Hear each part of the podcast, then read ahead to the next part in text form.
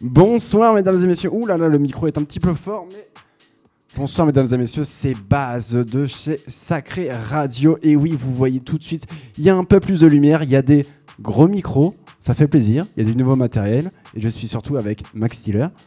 Bonjour. Bonjour. Comment ça va aujourd'hui Bah, écoute, très bien. Ça va Ça va super. T'es content Il a fait de la route aujourd'hui. hein. Il nous vient de tout droit de Belgique, hein, de tout droit de Bruxelles et pas Bruxelles, hein, parce que souvent les gens font l'erreur euh, de. Tu peux dire le 2, on n'est pas. C'est vrai on, on va pas, on va pas s'énerver. Parce que moi, il y a des gens, tu vois, qui, qui, qui m'engueulent un petit peu, mais c'est pas grave, quoi. Bon, C'est des puristes. Ah, Des c'est- puristes. mais il faut des puristes belges, c'est important. bon, écoute, bon, écoute, Max Tiller, euh, on est déjà très très content de te recevoir ici chez Sacré Radio. Euh, tu nous viens surtout parce que tu as sorti un, un morceau euh, avec les Groove Boys sur le, sur le Maestropolis volume 1 ou volume 2 Volume 1. Le volume 1, excusez-moi, sur le, sur le volume 1. Alors déjà, raconte-nous comment ça s'est passé, cette production, euh, cette sortie euh, de label, de musique, de track. Raconte-moi tout ça. D'accord. Alors je vais commencer par euh, euh, bah, quand David, euh, donc David que tu connais très bien, j'imagine, qui m'a contacté parce qu'il voulait un track à moi, parce qu'il voulait un track à moi sur, bah, le premier volume de Maestropolis. Du coup, je lui ai envoyé une méga playlist. Voilà, il y a eu pas mal d'hésitations. Finalement, il a pris la, direction du morceau jazz que j'avais dans ma playlist.